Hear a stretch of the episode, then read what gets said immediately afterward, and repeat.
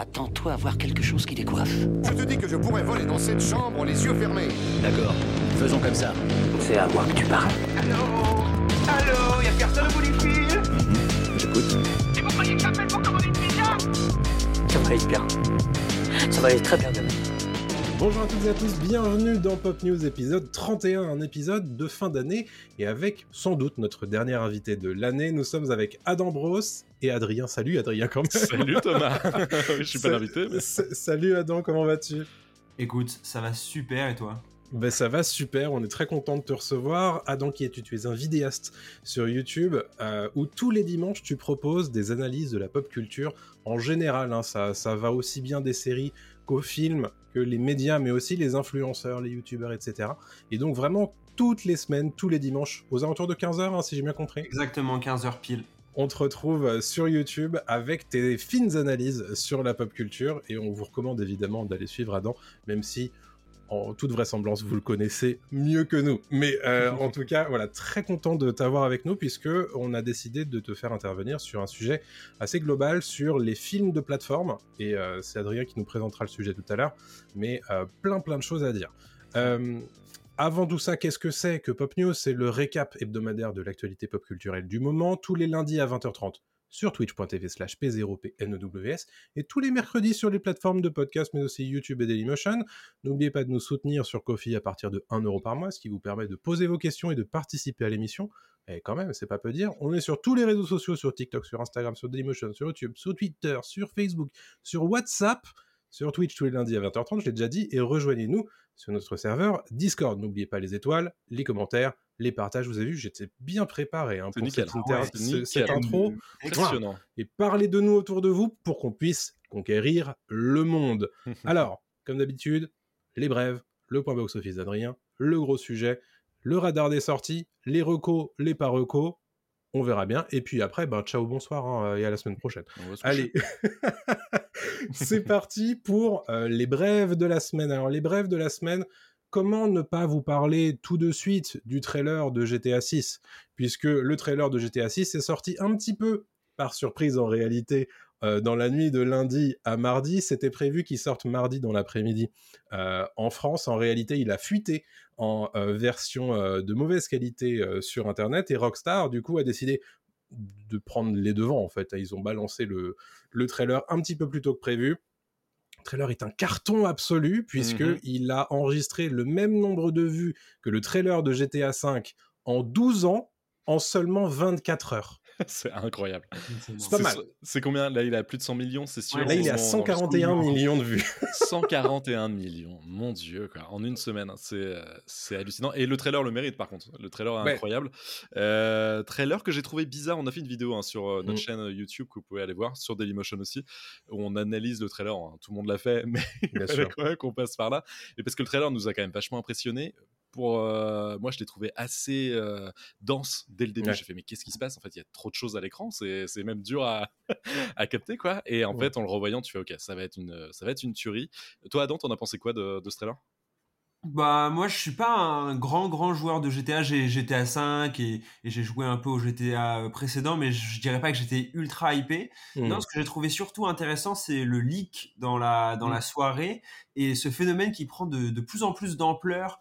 Euh, ça intervient en plus cinq jours après que Ryan Reynolds ait dû faire une story Oui. euh, pour demander aux gens d'arrêter de faire fuiter des infos pour euh, Deadpool 3 Mhm. et j'ai l'impression qu'on assiste à une émergence de l'industrie des, des fuites euh, Ouais. à Hollywood ou en tout cas dans la pop culture. Et je trouve ça très intéressant parce qu'on voit que ces entreprises qui étaient habituées à, avoir le contrôle sur le teasing, le marketing, etc., elles sont petit à petit en train de vraiment de le perdre Ouais. euh, avec Internet et voir comment elles arrivent à réagir euh, Hmm. euh, et à naviguer dans tout ça. Donc ça, j'ai trouvé ça euh, très intéressant. Bah, so- je pense que Rockstar a, a fait le bon move de sortir Oui. directement le trailer en HD. Enfin, c'était ce qu'il fallait faire. Le damage control a été Mm. fait, mais, euh, mais Rockstar pas de bol parce que c'était il y a quoi? Il y a quelques mois. Il y a eu aussi des gros leaks euh, autour du, du jeu euh, qui montraient vraiment du gameplay ce coup-ci. en Ouais. Euh, voilà, c'était des alphas, c'était des, pas des vraies versions quoi, Mhm. mais ça en montrait déjà pas mal. Et tu sens que Rockstar ouais, a du mal, comme tu dis, à, à contrôler tout ça. C'est un peu pour eux et il y a du- souci à se faire, je pense, du côté des, des studios. Après, il n'empêche que le, le trailer a cartonné, hein, c'est- Oui, y a pas de souci, tu vois.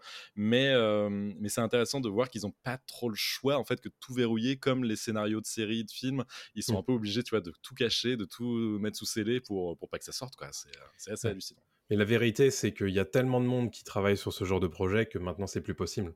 Oui. En fait. Aussi. Ouais. Donc, Bah euh, moi je me souviens même que pour Spider-Man No Way Home, en plus effectivement des fuites qu'il y avait eu en amont, pareil le trailer avait fuité quelques heures avant avec vrai. les VFX qui n'étaient pas finis. Oui. Moi, je me souviens il y avait encore les fonds bleus et tout. Donc ça pareil c'est impressionnant quoi. Ouais.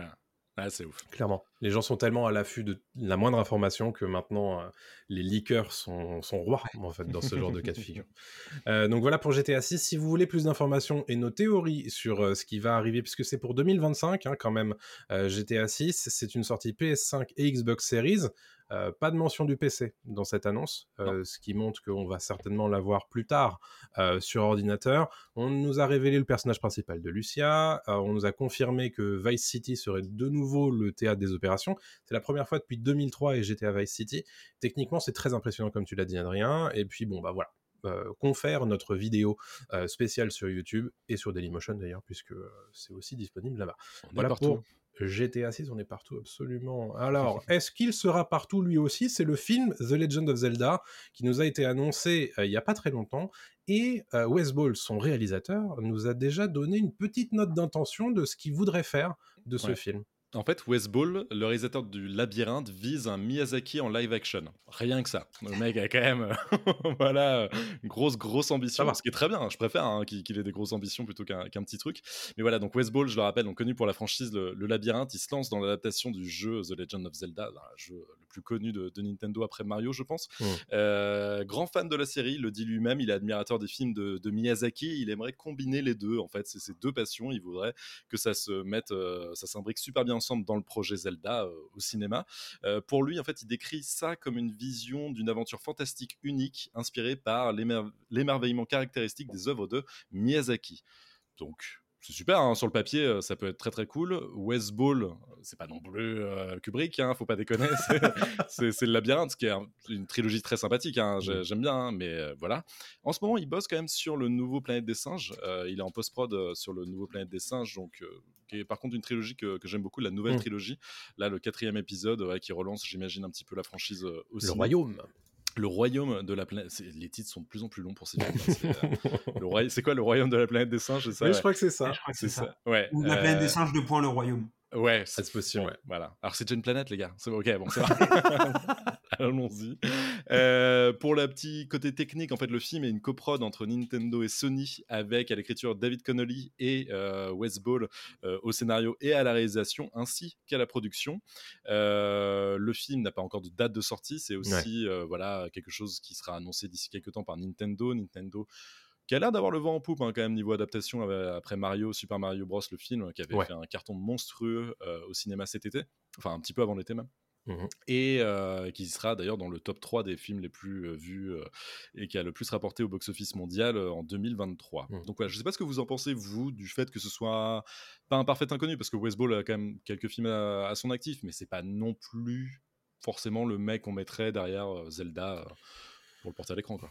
Bah, Dis- Ouais, ouais. moi ça, moi ça m'étonne pas, au contraire qu'ils aient mis euh, entre guillemets un réalisateur débutant. C'est la technique Marvel qu'on a qu'on a vu euh, très fréquemment, Exactement. c'est-à-dire euh, aller voir un mec qui sait à peu près tenir la caméra et tenir un tournage, et avoir à mon avis des producteurs ultra puissants derrière qui vont pouvoir euh, assurer le service minimum. Et pour moi, Mario, enfin le réalisateur de Mario, je sais même pas qui est le réalisateur de Mario, je Mhm. saurais même pas à dire quelle est sa patte tellement. Et pourtant, je pense que c'est pas un très mauvais film, mais pour moi, on dirait un film de producteur, le film Mario. Oui, oui, Que oui. C'est genre en mode, ok, qu'est-ce qu'il faut mettre dans un film Mario pour que le film Mario soit ok et qui marche bien? Ils ont rempli toutes les lignes, ils ont coché toutes les cases, et à mon Mhm. avis, c'est ce à, à quoi on va avoir le droit avec euh, ce Zelda. Donc tu crois qu'il y aura une. BO euh, années 80 Ouais, non, mais ils sont, ils sont capables. Ouais, mais qui se dirige vers du Miyazaki, ça veut dire qu'il a quand même une envie d'autre chose. Tu sens qu'il a envie d'un- d'un- d'une sorte de Mononoke version euh, live action, en fait, de, de ce que je comprends. Quoi. Quelque chose me dit qu'il s'inspire plus des Breath of the Wild euh, Ouais. que des tout premiers Zelda.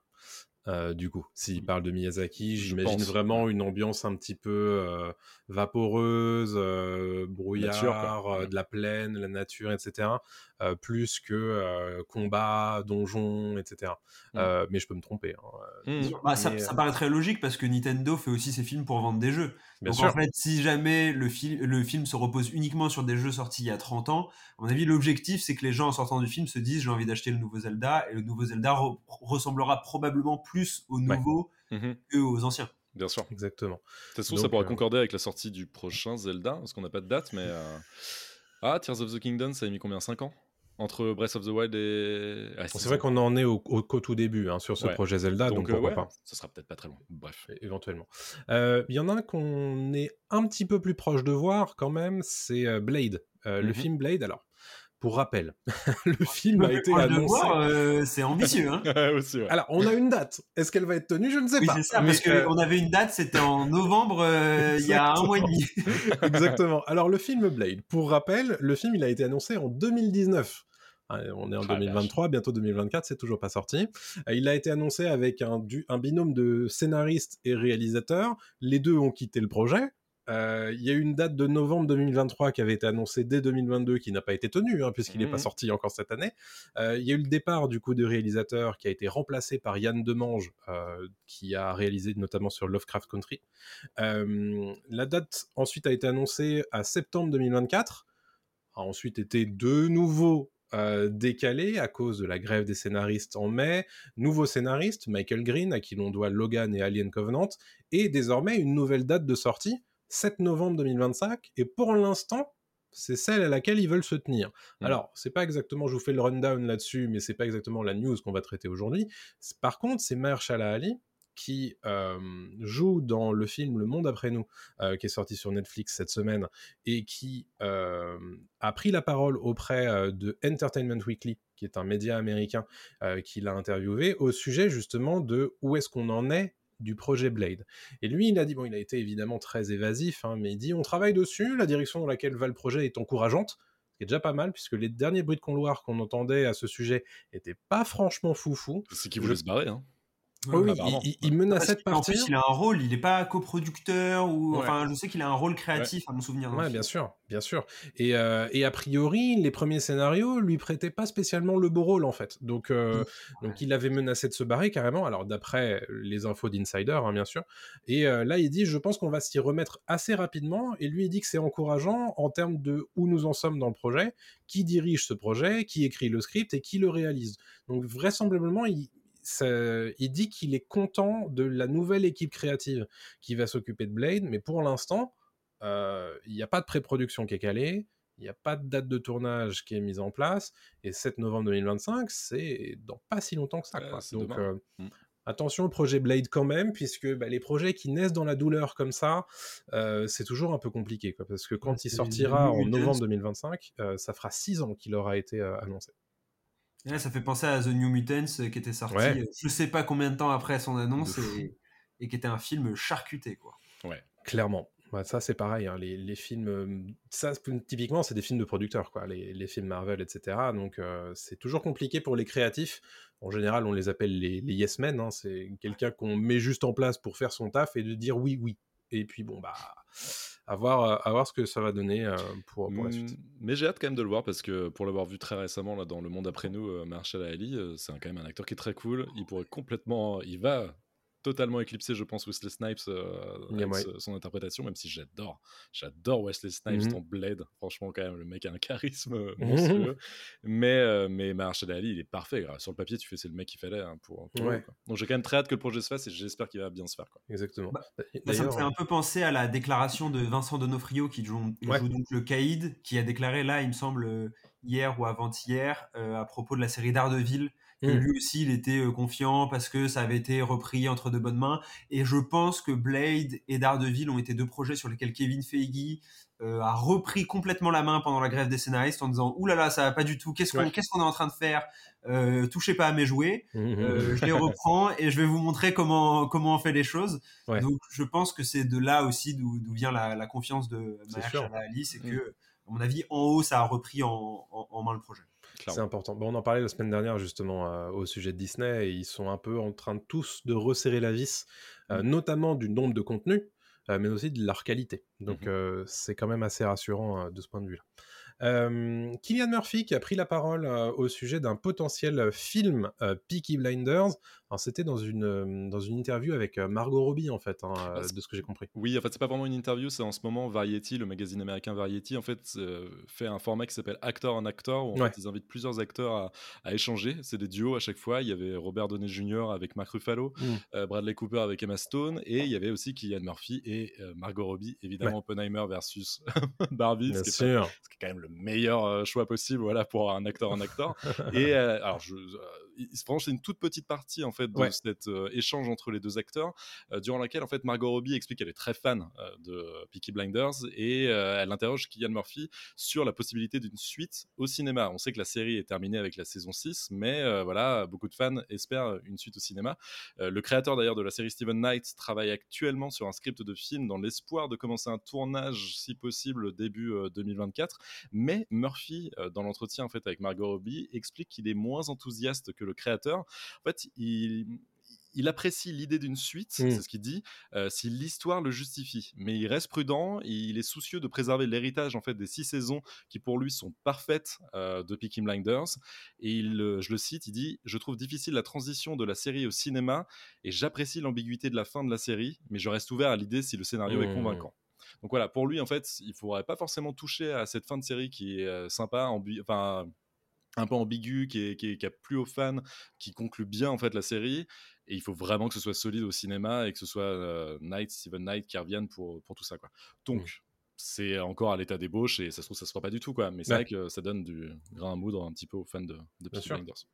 Ah, je comprends son point de vue en vrai, hein, parce que quand euh, une fin de série s'est bien passée et qu'au final, euh, bah, pour des volontés, alors ça peut être créative, hein, mais ça peut aussi être financière, de, de, de continuer un petit peu tout ça, et finalement de gâcher Mm. le final qui était bon précédemment, bah, ça me fait penser à ce, à ce que j'aimerais pas qui arrive au personnage de Loki après la, la saison 2, Oui, typiquement. par exemple. Euh, j'ai pas spécialement envie qu'il le fasse revenir après cette jolie fin de saison 2 de Loki.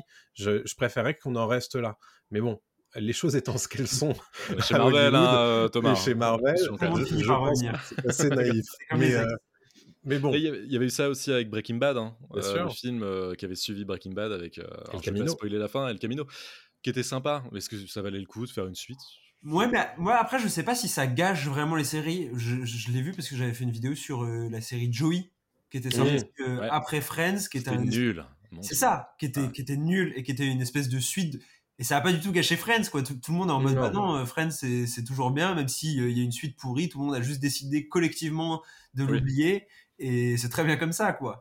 Donc là, vu que c'est un film et que c'est pas une nouvelle saison, je pense que ça pourrait être effacé des mémoires rapidement, quoi. Si c'est pas- oui, si c'est pas doute. bon. C'est vrai. C'est vrai que ça Mm. peut être soit un truc en plus, soit euh, on l'oublie. ouais. C'est quelque chose qui se fait pas mal hein, d'ailleurs, le- les passages de série à film. Euh, je pense notamment, alors c'est pas spécialement nous, euh, notre public, mais euh, euh, comment on appelle ça euh, euh, Tu sais, avec les, les acteurs britanniques, là. euh, série pour vieux, euh, avec. Maggie Smith, Ouais, Downton Abbey, voilà, Ouais. qui a eu deux films. euh, et a oui. priori, alors, ce, n'est pas étayé pour le moment, il y aurait des rumeurs comme quoi la saison 4 de Mandalorian serait un film en réalité. Mhm. Ok. Euh, donc, euh, à voir. euh, que c'est c'est possible que ça, ça, ça continue dans cette veine-là. euh, À une certaine Hollywood. époque, euh, il y avait aussi des séries qui faisaient ça, genre X-Files, qui faisaient des, des Oui. films entre les saisons. C'était Mhm. pas, déconnant, quoi. Mais c'est vrai que ça se fait moins, quand même, je trouve. Ah, ce c'est- de- difficile quand même, je trouve. Ouais, hein. On voit pareil avec. Disney Plus, qui a du mal à qui a du mal à faire le lien entre ses séries et ses films. C'est pas forcément le même public. Le Mhm. public est pas aussi captif. C'est c'est compliqué parce que Peaky Blinders, ça peut être un énorme succès sur Netflix. En salle, ça se trouve, ça représente pas assez pour euh, Exactement. justifier Eh oui. le budget, quoi. Complètement. Ça. Et, mais on en parlera tout à l'heure hein, de, des films Netflix pour le coup. Euh, combien de gens regardent sur Netflix, mais combien de gens ne paieraient pas une place? Euh, pour aller le voir en salle. Mm, mm. Mais bon, ça c'est ça c'est un autre sujet qu'on évoquera dans quelques minutes. Ne vous inquiétez pas. Euh, dernière brève de la semaine pour vous, c'est une news casting. Euh, Deadline euh, nous informe que l'actrice Emma Myers, que vous connaissez pour le rôle d'Enid Sinclair dans Wednesday, la série mercredi sur, sur Netflix, elle aurait signé un contrat dans l'adaptation de Minecraft. Oui, il va y avoir un film adapté du jeu vidéo Minecraft. Actuellement, elle, elle est dans euh, Family Switch de MacG avec euh, Ed Helms et euh, Jennifer Garner. Et elle rejoindrait du coup Jason Momoa au casting de Minecraft, l'adaptation du jeu vidéo qui a vendu 300 millions d'exemplaires dans le monde. Excusez du peu. Le tournage serait prévu fin décembre en Nouvelle-Zélande. Et pour l'instant, on a zéro information sur le synopsis de ce film. Mais écoutez, euh, j'espère briques? voilà, Voilà, j'espère que ce sera euh, une bonne adaptation comme l'a été Lego. euh, Ah Lego oui. le film Ouais. euh, et pas une mauvaise adaptation de jeu vidéo comme il y en a eu tellement. Bah, moi, j'ai, moi, j'ai peur que ça soit une adaptation comme Lego, en fait, parce que Mm. j'ai l'impression qu'on en a vu 15 des films Lego après le vrai. film Lego. Donc, si c'est pour arriver et faire un film pseudo-méta avec des, juste des petites blagues toutes les deux secondes sur ah là là, on est en 2D, euh, on a vraiment des graphismes pourris et regarde, je peux créer euh, tel truc car on est dans Minecraft, Ça va être ça. euh, je, je vais pas aimer quoi. Ah oui, c'est sûr que ça va être ça. Ah oui, Ah oui, c'est sûr. Eh, attends, euh, moi, le- j'ai le, vraiment le public cible, le public cible, il va être fou quand ils vont euh, mixer deux conneries euh, pour en faire, euh, tu vois, Ah, c'est évident. une maison quoi. Ouais. Mais ça, tu vois, je à mon avis, boomer de Minecraft. C'est un film, à mon avis, qui ne peut pas vivre seul sur Minecraft. Euh, Non. comme Lego, ils vont mettre des références partout dedans, parce que sinon ça fonctionnera pas. Ah, mais c'est comme si tu faisais un film Fortnite qui Ouais. arrivera d'ailleurs, c'est sur un, Oui, un c'est évident. psychiatre. Euh, ça sera pareil, tu fais ah, regardez, j'ai un skin banane. Ah oui, hein, c'est rigolo, il y a un skin banane comme dans le jeu. Quoi. Ça sera ça tout le temps. Est-ce que quelque part on serait déjà plus le public Je ne sais pas. Mais, Oui. euh, mais en tout cas, en tout cas, Minecraft, pour moi, c'est un projet casse-gueule au possible. Je sais pas comment ils vont faire ça, euh, mais j'espère qu'ils vont réussir euh, à le Bah, faire. mais surtout, cette fois, il y aura pas Phil Lord et Chris Miller. euh, Ouais, aux derrière. commandes, ouais. ouais. Plus ça, c'est un problème parce que c'est vrai Oui. que pour faire un bon film à la Lego, il faut quand même avoir des bons producteurs derrière et des, des bons scénaristes. Quand Mm, même. mm, mm. Euh, Adrien, je te propose de passer au point box-office de cette semaine, s'il te plaît. Ouais, et je vais commencer par Wish, le dernier Disney en date, qui fait 628 000 entrées en France pour sa première semaine, donc c'est pas mal, c'est très ok en France, il, se, il se débrouille bien. À l'international, il est déjà à plus de 100 millions de dollars, ce qui est moins bien. Ça aurait pu être quand même un peu plus, euh, un peu plus sympa. Euh, je suis désolé, mon, mon chat apparaît à Ah, l'écran. la mascotte. Voilà, hein, toujours Ah au bon moment, toi. hein, voilà. Euh, je continue mon point box-office avec Napoléon. Napoléon qui lui par contre a déjà récolté 170 millions de dollars au box-office mondial, donc le dernier film de Ridley Scott qui, qui cartonne pas mal. En France, il a déjà fait 1 145 000 entrées, ce, qui est, euh, ce qui est très cool, même si voilà, encore une fois, il y a des fantaisies euh, dans, dans Napoléon et Quelques-unes. quelques-unes. Et surtout, il a coûté très très cher. Et il a coûté très cher. C'est vrai qu'il a coûté très cher. euh, et il y aura une version euh, qui sortira sur Apple de TV Plus euh, Ouais. dans quelques temps. de De 4 heures. Donc, euh, de 4 heures, tout ça, ça se rentabilisera peut-être avec Apple, etc. Enfin, il y a- Oui. il y, a des deals évidemment. Mais au cinéma, euh, c'est pas si, si mauvais que ça. Le Garçon et le Héron, euh, qui euh, fait le meilleur démarrage euh, pour un film d'animation Ghibli aux USA. C'est euh, assez impressionnant parce que euh, ce qui est pour moi, Le Garçon et l'Héron, un film vraiment destiné aux adultes, c'est quand même un film Ouais. vachement euh, euh, plus, enfin, plus difficile à, à aborder qu'un euh, Mononoke ou un, ou un Chihiro, même si Chihiro, Mhm. c'est pas non plus évident quand t'es gamin. Bref, il fait déjà 12,8 millions de dollars euh, pour son premier week-end d'exploitation, donc c'est euh, assez énorme. C'est le leader du box-office américain euh, ce week-end-là. Ah oui. Et, euh, ouais, ouais, et au box-office mondial, il est déjà à 97 millions de dollars. Donc là, il est quasiment à- à 100. C'est une excellente performance pour un, pour un Ghibli. En France, il a quasiment euh, 1 500 000 entrées. Il a 1 448 000 entrées. Franchement, le bouche à oreille a très bien fonctionné. Je, ça m'étonne pour ce film. Euh, je Que t'aimes pas l'avez- beaucoup. bah, en fait, c'est pas que je l'aime pas, mais c'est juste que je le trouve. Je, je dirais, et je l'ai pas dit à mes potes, genre allez le voir. En fait, je vous allez voir, c'est surprenant. Enfin, c'est compliqué euh, de se mettre dedans. quoi. Mm. Et euh, il est un peu chiant. et, euh, et voilà. Bah, en plus, c'est pas super feel good. Bref, c'est mon point box office. On, en parlera plus tard. Euh, je continue avec Migration, le nouveau film euh, Illumination. On en parlait tout à l'heure de Super Mario. c'est eux aussi. Migration, pour son premier week-end en France, fait déjà 248 500 entrées, dont 40 000 en avant-première. C'est pas mal du tout, franchement, pour un week-end. euh, oui, pour un premier week-end Mm. où c'est pas un week-end de, de vacances scolaires. Je continue avec Hunger Games, le, le préquel qui est sorti, euh, La balade du serpent et de l'oiseau moqueur. Est-ce que j'ai bon? Ça? Ouais, yes. À peu Euh, près. ah bon.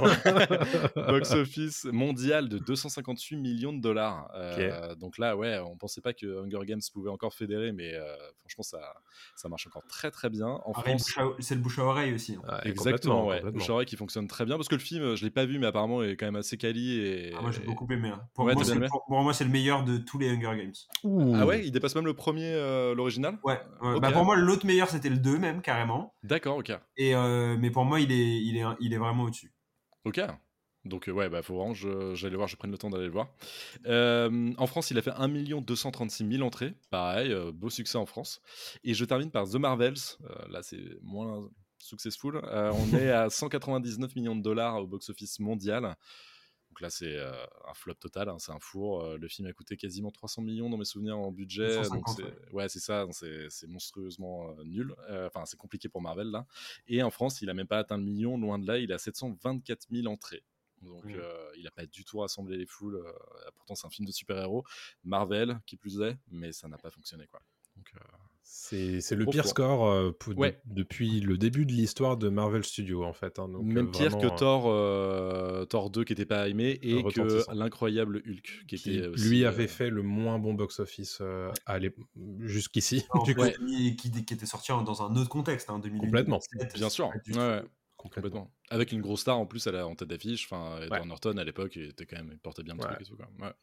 Donc ouais, Compliqué. compliqué. Voilà, voilà pour mon Compliqué. point box-office. Merci pour ce point box-office, Adrien. On va pouvoir du coup passer rapidement à notre gros sujet de la semaine que nous allons dédier aux films de plateforme. Exactement. En fait, les films de plateforme, on s'est dit que ça serait intéressant de revenir sur les films de grands réalisateurs et de grandes réalisatrices en fait qui sont disponibles directement sur les plateformes. C'est quelque chose qu'on a vu euh, se mettre en place ces dernières années. Au début, c'était un peu surprenant. Il y avait des, des collaborations, par exemple, entre Woody Allen et Amazon. Il y avait des, des Mm. choses comme ça. Puis d'un coup, David Fincher est arrivé sur Netflix avec House of Cards et puis on lui a un peu donné euh, vachement plus de fric pour qu'il fasse des films pour la Mm. plateforme, etc. Et en fait, au fur et à mesure, bah, il y a beaucoup de réalisateurs de grands noms en fait qui sont installés Bien sur sûr. les plateformes notamment Netflix, on va pas se mentir, hein, c'est surtout Oui. Netflix en fait hein, qui, a, qui a un peu la main mise là-dessus. Je vais vous donner une liste de noms et puis après on discutera de leurs films et, et pour quand même voilà montrer à quel point euh, ces plateformes-là ont réussi à, à drainer énormément de, de- de grands cinéastes. On a du David Fincher, on a du Andrew Dominic, on a du Wes Anderson, on a du Martin Scorsese, Alfonso Cuarón, Bong Joon-ho, les frères Cohen, Sofia Coppola. Donc voilà, c'est quand même des gens qui normalement sont des euh, cinéastes de cinéma, on va dire de la salle de cinéma, quoi, qui n'étaient pas du tout habitués à, à bosser pour, euh, pour des plateformes. Et en fait, ils ont trouvé leur compte, notamment David Fincher, je vais revenir sur lui, qui a l'air d'avoir euh, complètement délaissé les salles de cinéma pour se focaliser euh, quasiment. euh, Après, David Fincher, je pense qu'il a trouvé son compte parce qu'il a un contrat à longue durée avec Ouais. Netflix. Voilà, qui fait que, vu qu'il a signé plusieurs films, il peut pas dire au bout du deuxième euh, Ah, Netflix, c'est un enfer, j'ai plus envie de faire des films avec eux. Parce qu'il a un contrat, en fait. C'est sûr. Euh, faudra voir dans 10 ans ce qu'il en pensera. Hmm. Euh, parce que je trouve quand même, même si en plus j'ai eu la chance de voir The Killer en salle, que Ouais. The Killer et Manque sont probablement pas les films qui resteront en mémoire dans sa filmographie. euh, Bah alors, est-ce qu'on rentre directement dans ce sujet Bah, justement? Parce que moi, le sujet ouais. principal, en fait, c'est le sujet que je voulais aborder, c'est est-ce que les films vus sur une plateforme sont moins bons que les films qui sortent au cinéma? Vraiment, si tu, bah, tu- toi, tu as vu The Killer euh, au cinéma, moi, je l'ai vu euh, sur Netflix chez moi tranquillement euh, sur mon canapé.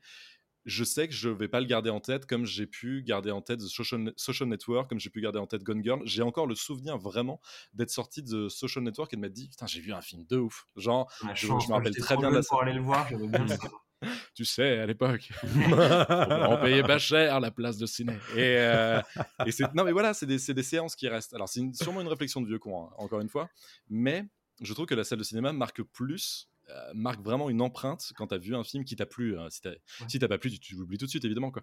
Tu peux Mais t'en souvenir longtemps d'une séance de cinéma qui s'est mal passée. Hein. on a fait un- 2h30 d'un film que t'aimes vraiment pas, Oui, c'est long dans un cinéma. Hein. je me barre. toi, en général, je me barre. hein. Quoique je suis resté pour Astérix euh, le dernier, mais en général, je Tu vois, tu t'en souviens. je m'en souviens. C'est vrai qu'Astérix, je m'en souviens très bien. Euh, mais en tout cas, voilà. Est-ce que. Et, et c'est compliqué hein, de, de répondre à cette question parce que. Évidemment, euh, on, on a le, le film directement à la maison et euh, est-ce qu'on est le considère autant que s'il sortait au cinéma? C'est ça ma question en fait. Il y, a, il y a plusieurs sujets dans le sujet en réalité. C'est il y a un la qualité du intrinsèque des films. Mhm. Deux, il y a la façon dont on les consomme. Et je- je voulais rebondir sur ce deuxième sujet d'abord parce que effectivement, moi, je pense qu'il y a une différence fondamentale dans la façon dont on consomme les films ou même les produits culturels d'une manière générale, mais c'est différent pour les séries puisque les séries, on a l'habitude de les regarder à la télé. Oui. Euh, L'objet filmique et tous les cinéastes que tu as cités là te le diront, euh, ils sont faits pour l'écran d'une salle obscure. Et euh, ils sont faits pour une- un certain setup sonore, etc., etc. Il y a un côté un peu euh, cérémonial, en fait, dans la séance de cinéma, qui joue énormément dans euh, l'appréhension d'un film et qui fait que forcément, euh, quand tu vas voir pour la première fois Les Huit Salopards dans une salle de cinéma, et que tu vas voir pour la première fois The Irishman devant ta télé, sans logiciel de son 5.1, euh, euh, probablement avec les fenêtres ouvertes et les rideaux ouverts, bah, fondamentalement, il y a une différence dans ta, ton appréhension du film. Même si c'est deux grands réalisateurs qui réalisent ces deux films, même si c'est deux films intéressants, euh, la différence est hyper importante Mhm. dans, dans ta façon d'appréhender, à mon avis, euh, l'objet qu'on te présente. Quoi. Moi, je pense que même au-delà de la différence de réception qu'on peut avoir individuellement, je pense qu'il y a une différence dans le, la manière de diffusion et dans la, dans la manière dont c'est diffusé, dans la manière dont c'est aussi euh, promotionné. Ouais. Euh, Netflix, par exemple, ils ont un délai de promo qui est très, très, très, très, très, très court. C'est-à-dire que euh, une semaine avant la sortie du film, tu n'en entends absolument pas parler nulle part. Ouais. Et en fait, pendant cinq jours, ils vont faire une promo éclair. Là, on l'a vu avec Leave the World Behind. Et pourtant, Mhm. Grand fan de Mr. Robot et même de Comet, le premier film de, de Sam Esmail. Mais j'avais complètement oublié qu'il allait faire un film pour Netflix. Je, je ne savais pas. Et c'est euh, cinq jours avant la sortie, j'ai vu des premières critiques tomber. Je suis en mode Ah, mais il y a ça qui sort vendredi. Mhm. Alors qu'un film de cinéma, tu sais, 3-4 semaines avant, tu auras les trailers, tu vas aller voir d'autres films au cinéma et tu vas voir le trailer avant ce film-là. Euh, et donc ça aussi, ça permet de créer une vraie expérience collective sur la Ah oui. durée, sur les 2, 3, 4, 5, 6 semaines d'exploitation. Mhm. Là où Netflix, c'est un week-end. C'est-à-dire que le film, il sort le vendredi, Ouais. le mercredi, plus personne n'en parle. Exactement. Ah, la temporalité d'exploitation euh, est changée, mais complètement. Bah parce que Euh. Netflix fait pas de teasing en fait. C'est ce que C'est je viens de dire, ils, ont, ils en font jamais. Il n'y a pas un truc, encore une fois, c'est un truc de vieux con, mais moi j'ai le souvenir euh, de euh, Cloverfield à l'époque, où il y Mm. avait un teasing pendant des mois et des mois, mais qu'est-ce que c'était que ce film, etc. Et t'allais le voir au ciné, tu fais ok, trop bien quoi, mais Netflix le fait plus. hein. Et qu'il y a une exploitation aussi sur plusieurs semaines. C'est-à-dire que, bah, on l'a vu euh, même avec, euh, par exemple, euh, Élémentaire, le film Pixar qui avait euh, mal sûr. démarré au box-office et qui, grâce à une très bonne exploitation euh, et à une communication appuyée de la part de Disney sur plusieurs semaines et avec un bon bouche à oreille, Mhm. est resté dans l'inconscient collectif des gens Ouais. et a continué à drainer des entrées. Là où je pense qu'un film Netflix, par exemple, The Grey Man, donc des frères Russo avec Ryan Mhm. Gosling, je pense qu'une semaine après sa sortie, euh, plus fini. personne ne regardait quoi. Je l'avais oublié, tu vois. À tel point Mais, que. moi- et moi je l'ai pas, maté, hein. En fait, il y a. hum, Et ça, c'est. Je pense que ce qui change la donne, c'est vraiment Internet là-dedans. Parce que la- la- l'appréhension qu'on a du média Internet est totalement différente de, de ces médias, on va dire, euh, qui sont désormais classiques. Euh, que la télé, le linéaire, mais surtout le cinéma. Parce que déjà, tu fais l'effort de te déplacer dans une salle de cinéma. Tu fais l'effort de te taper, parce que maintenant on se tape les, les pubs euh, et, les, et les bandes annonces au cinéma. Tu, bien souvent, tu regardes un film de 2 heures, 2 heures et demie. Euh, Tu ensuite, tu rentres chez toi, tu payes évidemment, tu payes euh, le prix de ton téléphone pendant abonnement. deux heures. Voilà. Euh, attends, en plus, tu peux, ouais, il faut couper ton téléphone. Et encore, c'est pas le cas de tout le monde. Oui, c'est ça, il y en a qui. Mais bon, ça, ça, c'est autre chose. Mais euh, tout ça pour dire que le l'investissement temporel, matériel, financier d'aller dans une salle de cinéma est vraiment différent de celui de- de- d'aller euh, d'aller sur Netflix et bien souvent de pas trouver ce que tu recherches parce que bah il y a trop de trucs et que euh, bah, souvent tu vas regarder la dernière dernière nouveauté à la mode et qu'est-ce que c'est que la dernière nouveauté à la mode? C'est ce dont tout le monde parle pendant cinq jours, comme Mm. tu disais Adam, et après, euh, c'est vraiment jeté comme une vieille chaussette, et là, on entre vraiment dans la dimension de contenu. Euh, et alors, ça veut pas dire qu'il n'y a pas de contenu au cinéma, hein, c'est pas du tout ça que je dis. Évidemment qu'il y a des trucs qui sont produits à la va-vite et qui sont faits juste pour remplir des, des calendriers, etc. Euh, évidemment, ça, aller dans une salle de cinéma ne te garantit pas de passer un bon moment. Ce que je veux dire, par contre, c'est quand tu vas regarder un grand film dans une salle de cinéma, c'est pas la même chose que regarder un grand film euh, devant ta télévision. Mhm. Si c'est ton seul moyen de regarder ce grand film, regarde-le à la télé, Oui. je t'en prie. Euh, mais si tu peux, si tu as l'occasion d'aller le voir euh, dans une salle de cinéma, bon, euh, là, Bah, tu, moi, tu je- prendras ta belle, pla- ta belle claque. J'ai beaucoup de chance d'habiter à Paris et grâce à ça, j'ai pu euh, voir euh, 80% des classiques de 2001 l'Odyssée de l'espace en passant par Le Parrain ou Taxi Driver au cinéma parce qu'il y a des vieux ciné qui rediffusent des vieux films en boucle et il y a plein de films qui sont dans ma watchlist où je suis en mode je ne le regarderai pas, non pas parce que j'ai pas envie, pas parce que j'ai pas le temps, mais parce que j'ai envie de le voir dans une salle de cinéma. Mhm. Et tant qu'il n'est pas diffusé, je vais attendre parce que j'ai pas envie de le voir sur ma télé, qui est très bien, hein, euh, chez moi, euh, comme ça. Mais là où j'ai envie de rebondir sur un des premiers sujets que tu as abordé, c'est qu'il y a la manière dont on, on va le réceptionner, mais aussi la manière dont c'est fait. Bien Ça, pour le coup, ça commence à être de plus en plus documenté. Les films Netflix, en fait, sont pas faits comme les films de cinéma. Mm. Euh, et ça se voit, je trouve, de plus en plus. Ils sont faits comme des téléfilms. Ils sont tournés comme des téléfilms. Donc, ils ont plus de budget et certes, souvent, ils ont des réals qui ont plus d'idées euh, derrière. Donc, ça donne un meilleur résultat. Mais la réalité, c'est que même en termes de jours de tournage, c'est beaucoup plus serré, en Mm. termes d'ambition, etc. Et donc, on se retrouve avec, effectivement, c'est, enfin, The Killer. C'est, pour moi, c'est David Fincher qui fait un téléfilm, quoi. Et c'est très Ah. bien parce que, enfin, c'est bien parce que David Fincher, c'est un, c'est un réalisateur qui a des super idées et tout. Mais je trouve qu'en termes de, de grandeur, de, je trouve que c'est moins, quoi. Il y a- on sent qu'il y a moins. Sur, sur, euh, The Killer, je sais pas exactement parce qu'en fait, euh, je pense que Fincher quand même a son mot à dire et c'est un mec extrêmement relou, c'est connu hein, que le Mm. mec fait 156 prises pour euh, deux figurants qui sont en train de se déplacer et, et de boire un café. Mais euh, je, je pense que The Killer est pas spécialement un bon film en fait, c'est plus ça. Euh, juste pour Mm. spécifier. J'ai bien aimé hein, The Killer, mais c'est pas un grand Fincher. Voilà. Oui, Euh, mais, mais tu vois, en fait, c'est con, mais je, je vois ce que tu veux dire sur le côté téléfilm. Je pense que c'est Mm. calibré. C'est le problème de Netflix, c'est que c'est calibré. Mhm. Mais Fincher a quand même le, le moyen de, de sortir de ce cadre un petit peu. C'est, je pense qu'il est devenu flemmard. Vraiment, je prends juste là le, le Fincher d'aujourd'hui. Il a plus ce truc qu'il avait avant. Même Manque est, est un bon film. C'est un film de cinéphile plus plus plus plus. Enfin, c'est, Mm. c'est une folie quoi. Enfin, et, euh, et, et- et The Killer méritait un traitement peut-être plus poussé de la part de Fincher. Mhm. Euh, Il y a un truc qui est sorti il y a pas longtemps d'ailleurs sur The Killer. Il y a un plan euh, de Fassbender en scooter qui a été Oui, refait complètement entièrement CGI. entièrement CGI. Quelle idée, on sait pas pourquoi. Euh, Est-ce que c'est Netflix qui a imposé ça? Est-ce que c'est Fincher qui voulait gagner du temps? Est-ce que c'est Netflix qui voulait gagner du temps? Euh, Je crois que c'était galère à, à filmer, notamment avec son casque pour pas voir les reflets et tout de la caméra. Je crois que c'est des trucs comme ça, quoi. Mhm. Ouais, tu vois, mais Après, que ça dans- s'est pas vu. Bien sûr, moi, ça se moi, voit je l'ai pas. pas vu. Hein. euh, Quand j'ai quand j'ai Moi vu la vidéo, j'ai halluciné. J'étais en mode quoi? C'est enfin, étonnant de la part d'un réalisateur comme Fincher Oui. de d'avoir recours à ce genre de- d'artifice-là, euh, qu'il utilise. Oh, le- si, quand même, euh, le numérique, euh, c'est lui qui a été pionnier euh, dans tout ça. euh, Panic oui, non, bien Zodiac, sûr. mais- le, le, le zénital qui est ouf et au-dessus du taxi dans, dans Zodiac, c'est Mm. assez incroyable. Quoi. Non, c'est moins ça qui mange. Mais après, on va pas entrer que dans The Killer, qui est, qui est un film qui est, que j'aimerais bien décortiquer. Je n'ai pas, pas eu le temps de le faire, mais qui critique beaucoup la société de consommation. Il fait que ça, le Mm. film, en fait. Voilà, euh, c'est Fassbender qui attend dans un WeWork en construction. C'est euh, Fassbender qui est euh, avec un café. Enfin, je sais plus quoi, il, il mange un McDo, etc. Enfin, c'est que ça tout le temps. Et en fait, ça a plus du tout le punch qu'avait Fight Club, ça a plus du tout le truc, en fait. euh, et tu- Bah ouais. mais en fait, gars, tu bosses pour Netflix. C'est un peu chiant, quoi. C'est un peu dommage. Enfin, il y a, il y a un truc de. Tu n'es plus extérieur Ouais. à tout ça maintenant. Et tu- Ah Il bah, est- moi, je- c'est un peu rangé, quoi. Je trouve que la, alors, je vais pas la spoiler, mais pour ceux qui l'auront vu, la fin de Leave the World Behind. Ouais, alors, je l'aime énormément.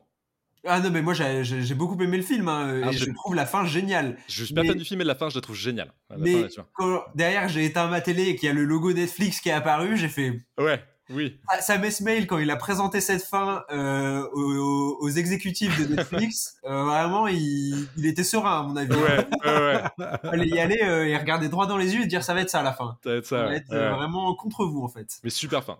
Incroyable fin. Incroyable fin que j'aimerais bien spoiler, mais on peut pas. Mais je trouve qu'elle en dit énormément. Je trouve que le film, il mérite d'être sauvé juste pour ça, quoi. Pour ce qu'il dit Ouais. de notre époque aujourd'hui, quoi. Grâce à ça, c'est.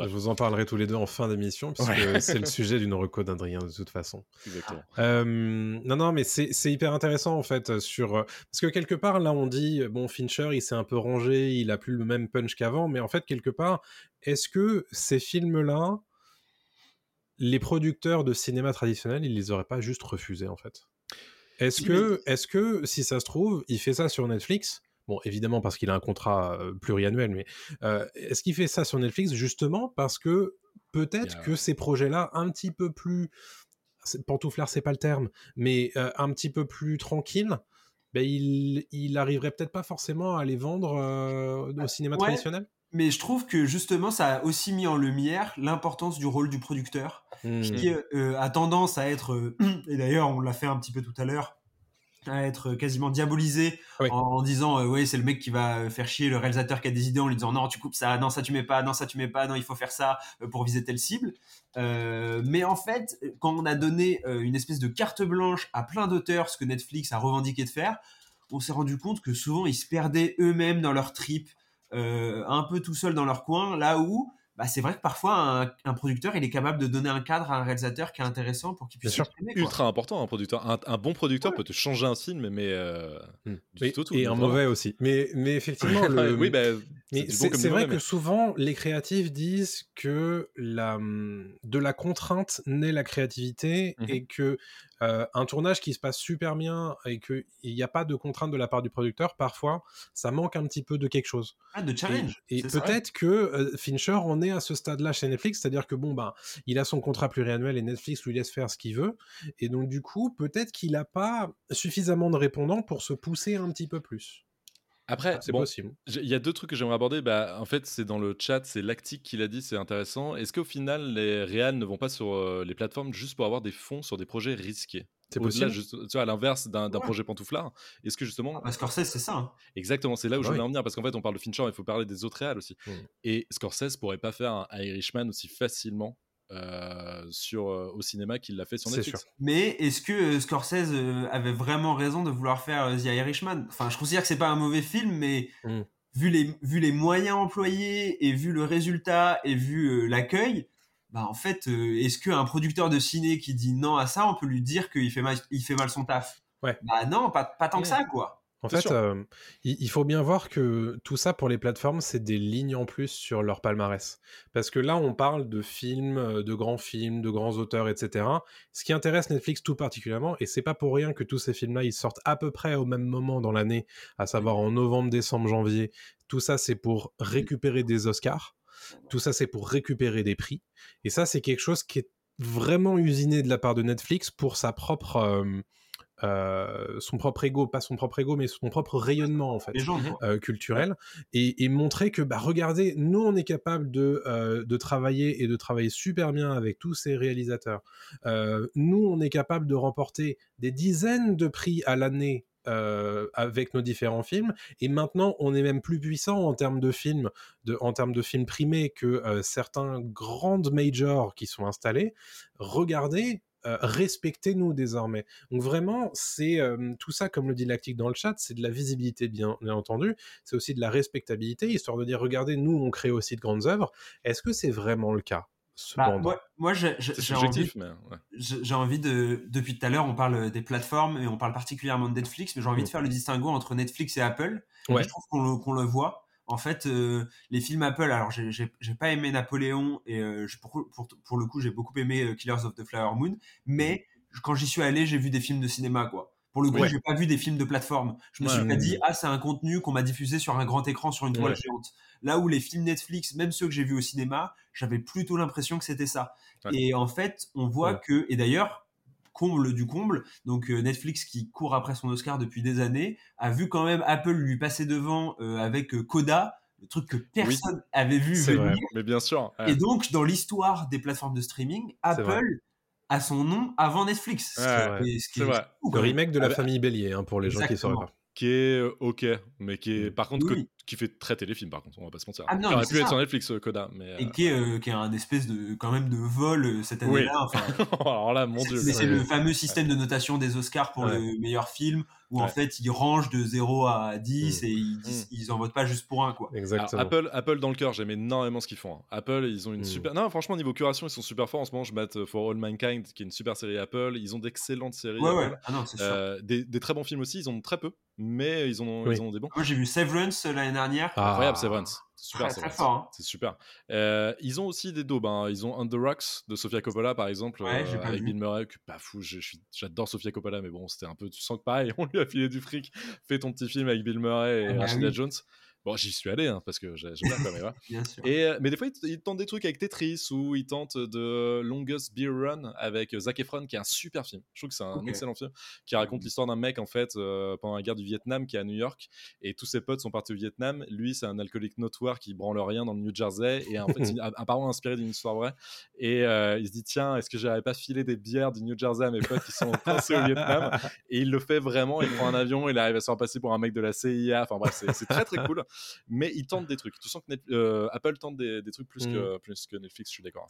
Et Mais- qu'ils ouais. arrivent, je trouve, à donner euh, un, un cachet euh, vraiment euh, Mm. cinéma.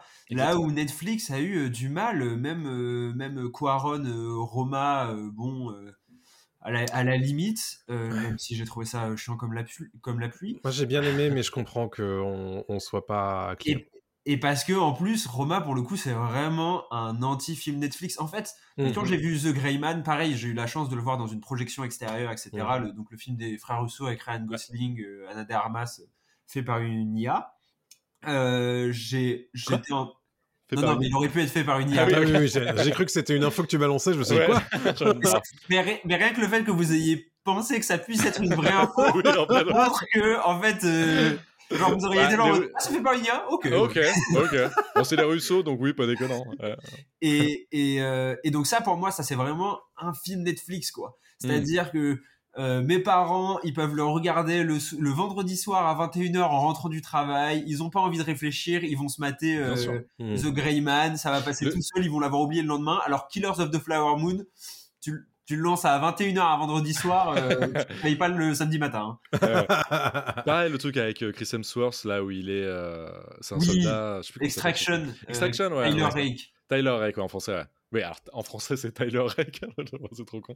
Mais pareil, ça c'est du. En fait, euh, c'est là où je voulais en venir aussi, c'est du contenu. En fait, Ouais. c'est snackable. Tout ça, c'est du snack tout le temps, quoi. Et, euh, et j'ai l'impression, et c'est ça qui me fait un peu peur, et je deviens aussi un peu comme ça malheureusement parce que bah, la société fait qu'on consomme les choses aussi de cette façon-là. Ça devient de plus en plus dur.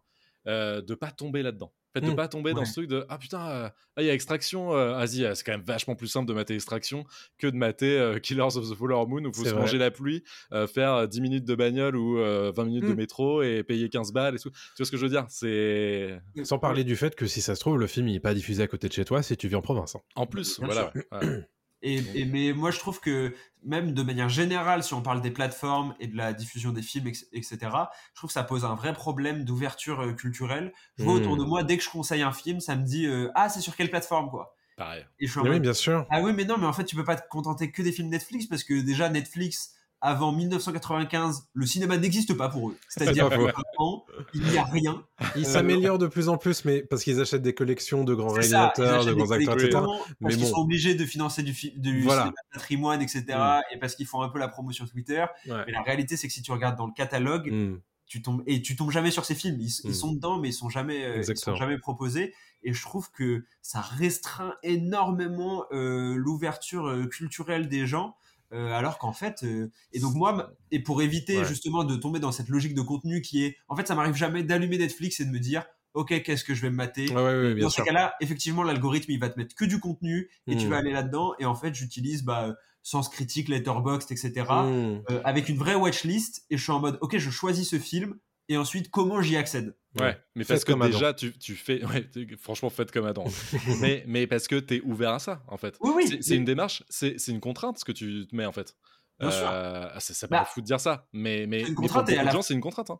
Et à la fois, c'est une ouverture parce que je m'ouvre à beaucoup plus de films que me proposerait le. Et quand, enfin, dans les films que j'ai vus cette année, je pense que si je m'étais limité aux films de plateforme, bah, il y en a 80%, euh, je, j'aurais pas pu les voir. Regarde, on va pas spoiler la fin de, du monde après nous, mais c'est ça en fait. C'est Oui, ce oui, côté très rassurant des choses. C'est ce côté très euh, comfort Mm. zone qu'on a en fait de se dire ah, eh, un petit McDo là, ouais. Parce que le gastro il est quand même très loin, il est très pas- cher. est-ce qu'on se referait pas l'intégrale de Friends C'est genre, Ouais, voilà. mater, euh, là, là, en ce moment, je mate euh, The Curse euh, sur euh, Paramount Plus avec donc Mm. Emma Stone, Benny Savdi, etc. qui qui Ah une oui, j'ai toujours pas vu. qui, est, qui est très. Moi, j'ai- j'aime beaucoup, mais c'est très bizarre. C'est vraiment Nathan très bizarre c'est Nathan et- For You. il est incroyable ce mec-là. Exactement. Et, mais c'est très bizarre et un peu exigeant. Et en fait, donc c'est des épisodes d'une heure. Et le lundi soir, c'est vrai que c'est tentant de se dire euh, bon, en vrai, petit, petit épisode de Friends à la place. Ah. Tu vois, Eh, autour de sur moi, le même toujours- temps, je m'en fais trois en plus. Mais c'est ça, en plus. Exactement. Mais En fait, la Sainte Trinité, c'est quoi? C'est Friends, euh, The Office Ouais. et euh, How I Met Your Mother, quoi. Et ça, tourne tout le temps, quoi. Et tu fais, les gars, matez autre chose? Bah, je sais pas, euh, on comprend, mais quand même, Ah, mais arrêtez. c'est simple, c'est Mais simple. Et simple. ce- Et c'est des Ouais. gens qui, je pense, sont pas aussi. Nous, on est des cinéphiles, enfin, en en tout cas, euh, on aime le cinéma, on Oui, se voilà. pose des questions dessus et on a un peu euh, un regard critique dessus. La plupart des gens, ils ont envie de mater un truc le soir euh, pour décompresser. Ouais. Et c'est vrai que je ne recommanderais pas de mater The Curse ou Leave the World Behind euh, après une journée de travail si tu as envie de te changer les idées. C'est sûr. Et parce que ça, ça demande beaucoup d'efforts. Tu sais, c'est- comme les mêmes excuses pour la télé-réalité. Ouais, mais ça Ah me bah vide la tête. J'aime Ah, pas me prendre la Ah, ça tête. Ouais, bah ouais, mais bon, euh, malheureusement, enfin, je sais pas, tu peux trouver du plaisir dans de la fiction ou même un truc euh, documentaire aussi, Ah, hein, moi- qui est très sympa, mais qui est. euh, Moi, je trouve du plaisir dans des trucs qui sont, encore une fois, hein, parfois un peu exigeants. Et oui, et en fait, faut juste, effectivement, c'est ce que je disais parce que, donc, encore une fois, on va en revenir à ce film parce qu'il fait l'actualité, mais Leave the World Behind qui donc divise énormément. Euh, Il y a des gens qui ont vraiment pas du tout aimé, mais la plupart des gens qui n'ont pas aimé, quand je lis, j'ai l'impression qu'ils s'attendaient à voir World War Z en fait. Hmm. Et je ouais, disais, mais c'est pas possible. Enfin, non, évidemment que c'est pas World War Z, mais c'est Sam Esmail qui fait un espèce de film un peu post-apocalyptique, mais en fait pas vraiment. quoi. Enfin, c'est pas ça qui est non, intéressant, quoi. Il fait un Tech Shelter euh, version 2023, un Hmm. peu, quoi. C'est Enfin, on sait pas trop, quoi. Enfin, ouais, au début, la prémisse, c'est ça, quoi. Enfin, Ah, Ça, non, c'est il a- peut-être le souci du marketing aussi. hein, ça se trouve. Ah J'ai non, pas vu les bandes annonces du. ultra mal marketé, je trouve. euh, Mais, sûr. Ouais. Mais oui, Ouais. bien sûr. Parce qu'il a été vendu comme World War Z, Bah voilà. alors qu'en fait, oui, Tu évidemment, y a des influences, gens, du coup. il y a des clins d'œil et tout, mais la réalité, c'est que ça se concentre surtout sur des dynamiques de personnages. Enfin, c'est du Sam Esmail, quoi. Moi, j'ai pas vu. Franchement, j'ai- alors, franchement, les gens disent ça, mais j'ai pas vu le World War Z. hein. Je n'arrive pas à voir World War Z. J'ai le bouquin qui est juste derrière moi. J'ai vu le film, je sais pas combien de fois. Je vois pas du World War Z là-dedans, quoi. C'est pas des récits de trucs. Enfin bref. Alors, le c'est- côté un peu post-apo, quoi. Enfin. Ouais, bah dans ce cas-là, c'est tous les films non, du mais moment. je- quoi. Enfin, en fait, on vit, le- à part le côté anxiogène et tout part en couille, oui, mais c'est c'est tous les films du moment parce que c'est, on, on va pas bien, le monde va pas bien. Alors, donc, la fiction on retranscrit ce qu'on vit, quoi. Mais à part ça, euh, ouais, je sais pas. J'ai j'ai l'impression que vous voulez vraiment parler de, du, monde, du monde après nous. Du Non, coup, on va, on va Non. clôturer cette, euh, cette séquence et on sera pas sans en reparler parce que c'est des sujets qui, vous le voyez, ça nous passionne et on part un petit peu dans tous les sens parce que vraiment on a trop de trucs à dire. Euh, mais avant ça, on va faire le radar des sorties et puis après, vous nous reparlerez du monde après nous euh, dans la section reco. Alors, je vous fais le radar rapido puisqu'on a deux sorties d'importance euh, cette semaine au cinéma avec Wonka euh, le 13 décembre de Paul King avec Timothée Chalamet et Hugh Grant. Euh, c'est sur la jeunesse de Willy Wonka, inventeur, magicien, chocolatier, je vous le fais pas. Euh, le euh, pitch, ça a l'air d'être un petit peu saupoudré de côté, d'un côté euh, comédie musicale. Mm. Euh, Alors, euh, je l'ai vu hier, euh, c'est pas saupoudré d'un côté comme c'est vraiment comédie musicale du coup. Musical. Ok, bah donc soyez prévenus si vous aimez pas les comédies musicales. Ah non, faut pas y aller. Enfin, faut, faut pas y aller. faut pas y aller si, euh, si vous êtes pas trop comme ça, quoi. Euh, toujours le 13 décembre, euh, mercredi en salle, on a les Trois Mousquetaires 2 points, Milady, la partie 2 du coup, du diptyque Les Trois Mousquetaires avec Eva Green du coup en Milady, François Civil, Vincent Cassel, Romain Duris, Pio Marmaille. Et alors je vous fais le pitch parce que ça fait très, c'est très grandiloquent. Dans un royaume divisé par les guerres de religion et menacé d'invasion par l'Angleterre, une poignée d'hommes et de femmes vont croiser leurs épées et lier leur destin à celui de la France. Et alors là, là t'y j'ai envie de te dire. on est à. La Rochelle là. Là, on est complètement à La Rochelle. Exactement. Sortez vos épées et vos fleurets. Euh, en streaming, on parle beaucoup de streaming, mais évidemment, hein, dans le radar des sorties, c'est ce qu'il y a le plus en général chaque semaine. The Crown saison 6, partie 2, le 14 décembre sur Netflix. Chicken Run, la menace Nuggets, le 15 décembre sur Netflix, par le studio Hardman, à qui l'on doit Wallace et Gromit, mais aussi Chicken Run. Euh, c'est la suite de Chicken Run des années 2000. Euh, objectif, exfiltrer des poulets piégés dans un élevage pour transformer des nuggets. Et alors ça, franchement, moi j'ai vu la bande-annonce et rien qu'en voyant la bande-annonce, je me suis dit, j'ai envie de voir ça. C'était cool, Euh, Chicken Run. Le premier était bien. Voilà. Le euh, 15 décembre, puisque visiblement tout le monde s'est mis d'accord pour que ce soit le 15 décembre que tout euh, sorte, on a Merry Little Batman, c'est sur Prime Video. euh, le pitch, donc c'est un film d'animation où euh, on suit le jeune Damian Wayne qui se retrouve seul dans le manoir familial la veille de Noël et doit se transformer en Little Batman pour défendre sa maison et Gotham City contre les méchants qui ont l'intention de détruire les fêtes. Alors ça, bon, petit film de Noël d'animation qui se prend pas la tête, ça a l'air vraiment très mal. cool. Ouais, ça a l'air très sympa. Ça a l'air vraiment très cool. Euh, toujours le 15 décembre, on a euh, l'arrivée sur Canal+ de Spider-Man Across the Spider-Verse. Euh, pour les gens qui ne l'auraient pas vu au cinéma, il arrive du coup en SVOD pour les abonnés à Canal. Et en jeu vidéo, je vous ai sélectionné deux DLC. euh, celui de God of War Ragnarok qui s'appelle Valhalla. Euh, c'est un DLC gratuit sur PlayStation 4 et sur PS5, suffisamment rare pour le noter d'ailleurs. C'est sous la forme d'un épilogue avec des mécaniques de roguelite un petit peu à la Hades, c'est-à-dire qu'on va rejouer, rejouer, rejouer sans, arrêt jusqu'à réussir euh, cet épilogue dans la peau de Kratos avec euh, toujours des choses à débloquer de plus en plus euh, pour devenir plus puissant. Donc ça devrait vous intéresser si vous aimez Boy, si vous aimez euh, God of War Ragnarok et vous- si vous voulez retourner euh, jouer Kratos, n'hésitez pas, c'est gratuit, c'est ça sort, je crois que c'est le 12 euh, décembre. Et enfin, Pokémon Écarlate et Violet se dotent d'un nouveau DLC qui s'appelle le Disque Indigo sur Nintendo Switch. J'ai pas spécialement besoin de vous faire le récap, parce que si vous êtes Pokémonophi- Pokémonophile, vous connaissez exactement ce qui se passe, donc n'hésitez pas. Voilà pour le radar des sorties. Et c'est maintenant le moment de reparler du monde après nous, les enfants. J'ai rien à dire dessus. Euh, non, bah, c'est fini. ouais. Non, bah voilà. ouais. Non, on a tout dit. Ouais, c'est la fin, merci à tous. hein, à la semaine prochaine. Non, attends, mais je lance le truc parce que c'est. Marocco. Qu'est-ce que euh, c'est que le monde après nous, Adrien, s'il te plaît? Alors, le monde après on l'a dit plein de fois, mais c'est le dernier film de Sam Esmail. Sam Esmail, donc, qui est le créateur de Mr. Robot, euh, porté par Julia Roberts, Mahershala Ali, Ethan Hawke, euh, et j'ai perdu le nom de Kevin l'actrice. Bacon?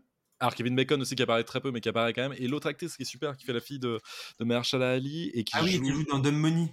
qui joue dans Dumb Money, tout à fait, euh, et qui joue dans, euh, dans une série HBO qui est vachement bien aussi. euh, Attends, voilà. je- Thomas, tu m'aides ou pas? Je sais rapidement. Ouais, Je suis en train de. Ce serait. Yes. Euh, Je sais pas. bref, je vais Vu que continuer. j'ai pas vu le film, en fait, je vais avoir du Non mal mais t'inquiète, y a pas de souci. Donc euh, ce film, voilà, qui est un film euh, de comment dire, une sorte de huis clos.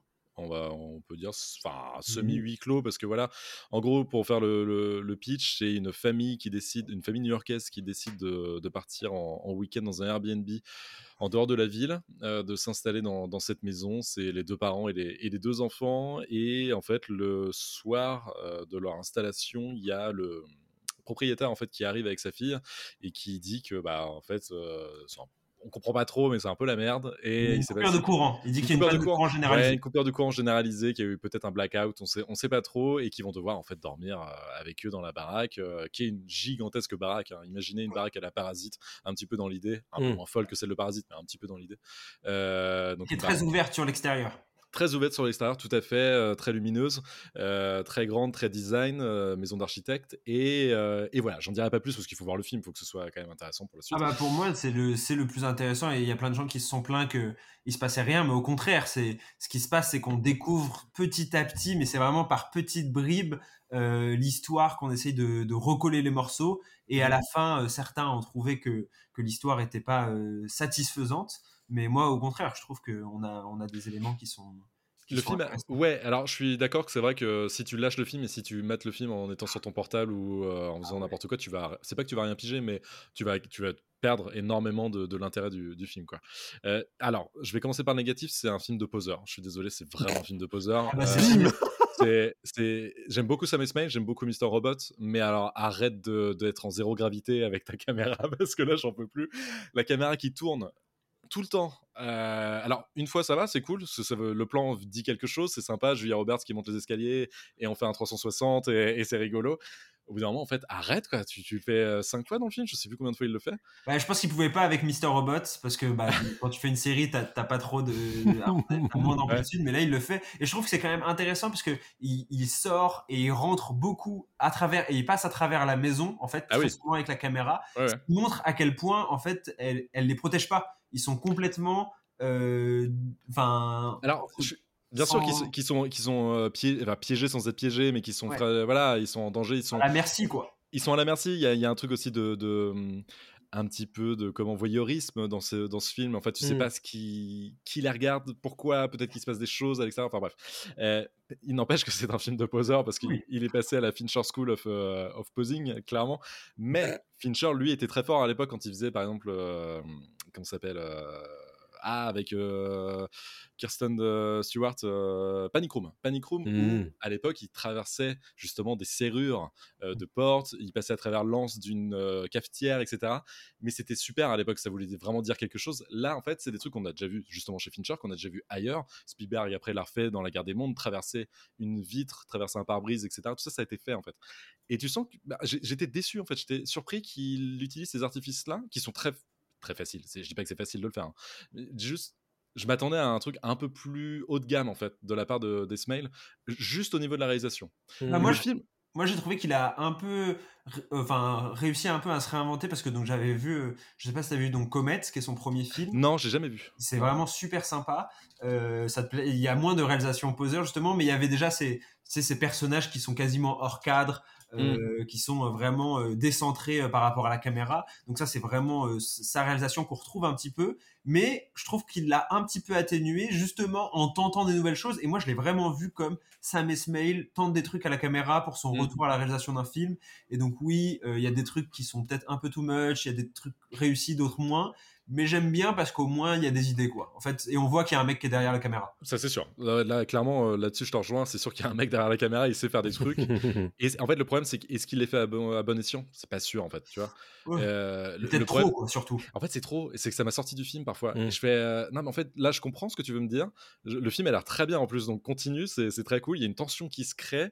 Euh, la bagnole avec Ethan Hawke, c'est très bien. C'est très bien foutu. Mais tu vois, il en fait pas des casses, bagnole.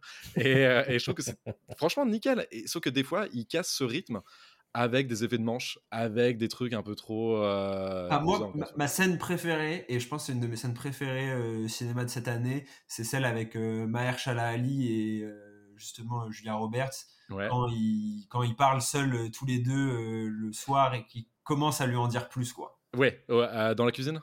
Ouais, exactement. Ouais, ouais, ouais. Oui, elle est très bien. Elle est je très la bien. trouve ouais. très très forte et en termes de réel, elle est, elle est assez sobre.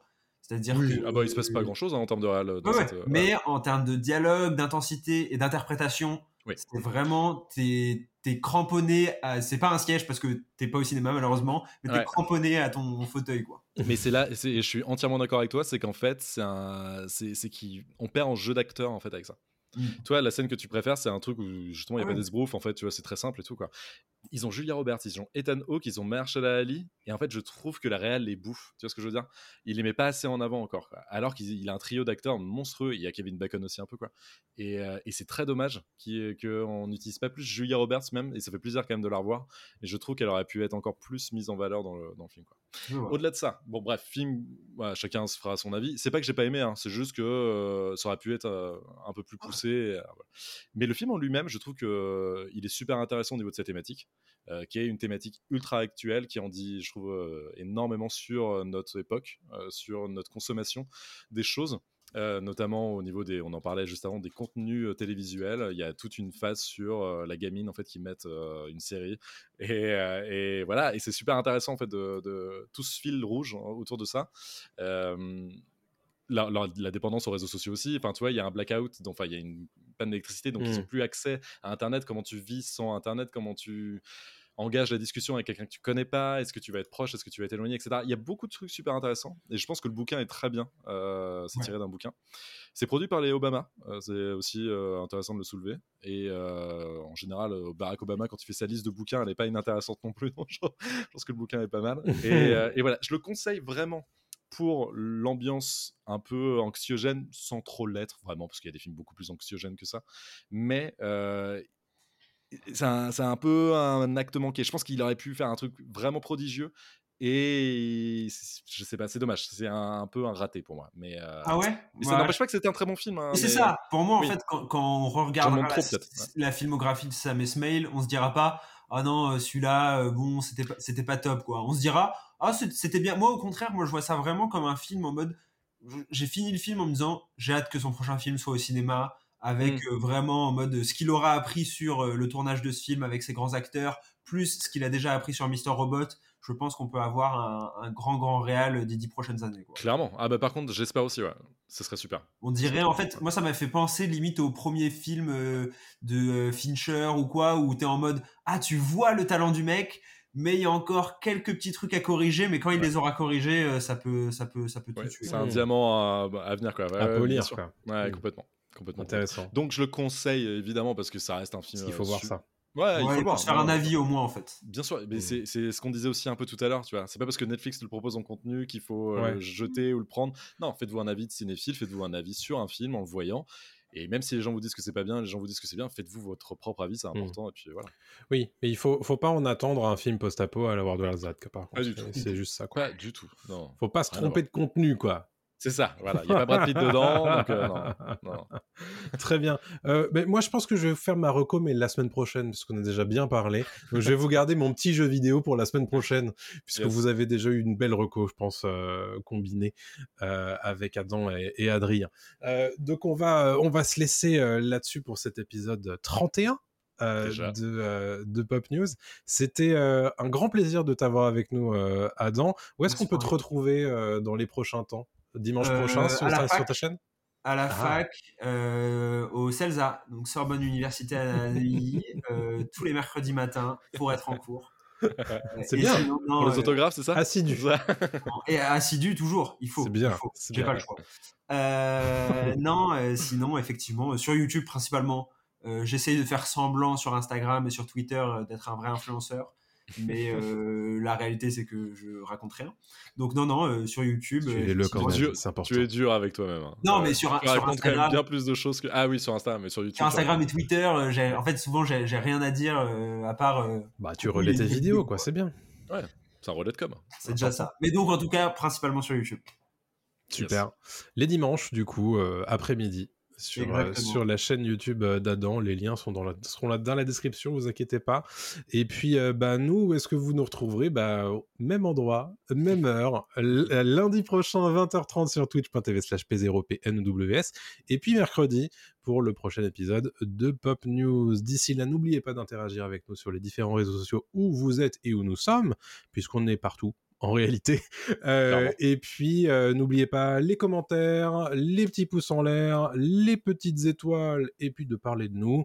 Euh, c'est bientôt les fêtes, donc n'hésitez pas, hein, le bouche à oreille, là, sur les, les tables familiales, les, les repas interminables. Eh, parlez de Pop News, là. Mettez- Mettez-le en fond. mettez Mettez-le en fond sonore, voilà, voilà. bien sûr.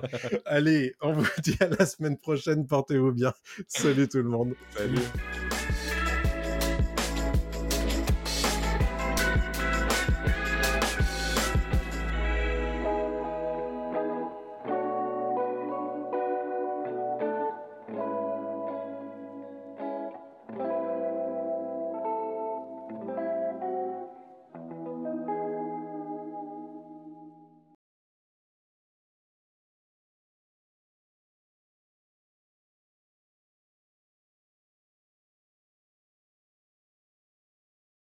La terre est fermée pour la journée. Ramassez vos affaires et rentrez tout de suite à la maison.